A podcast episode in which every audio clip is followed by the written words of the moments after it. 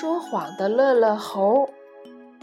周末，乐乐猴在客厅里玩，一不小心把桌子上的花瓶碰倒了，砰的一声，花瓶碎了。乐乐猴看到被自己打碎的花瓶，急忙跑到自己的房间里，一个人躲在房间里玩玩具。爸爸从书房走出来，发现了客厅地上的碎片。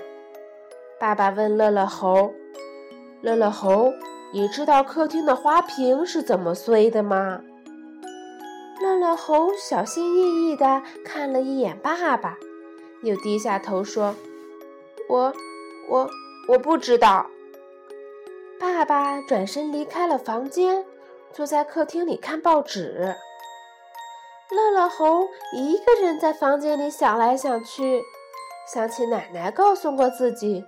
乖孩子是不可以说谎的。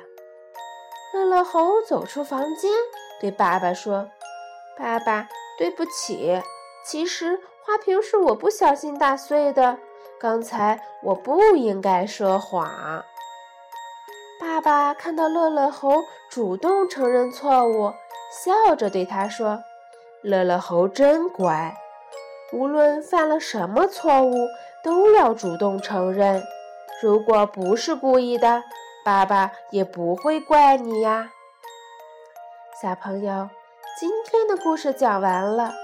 当你不小心做错事情的时候，会主动承认错误吗？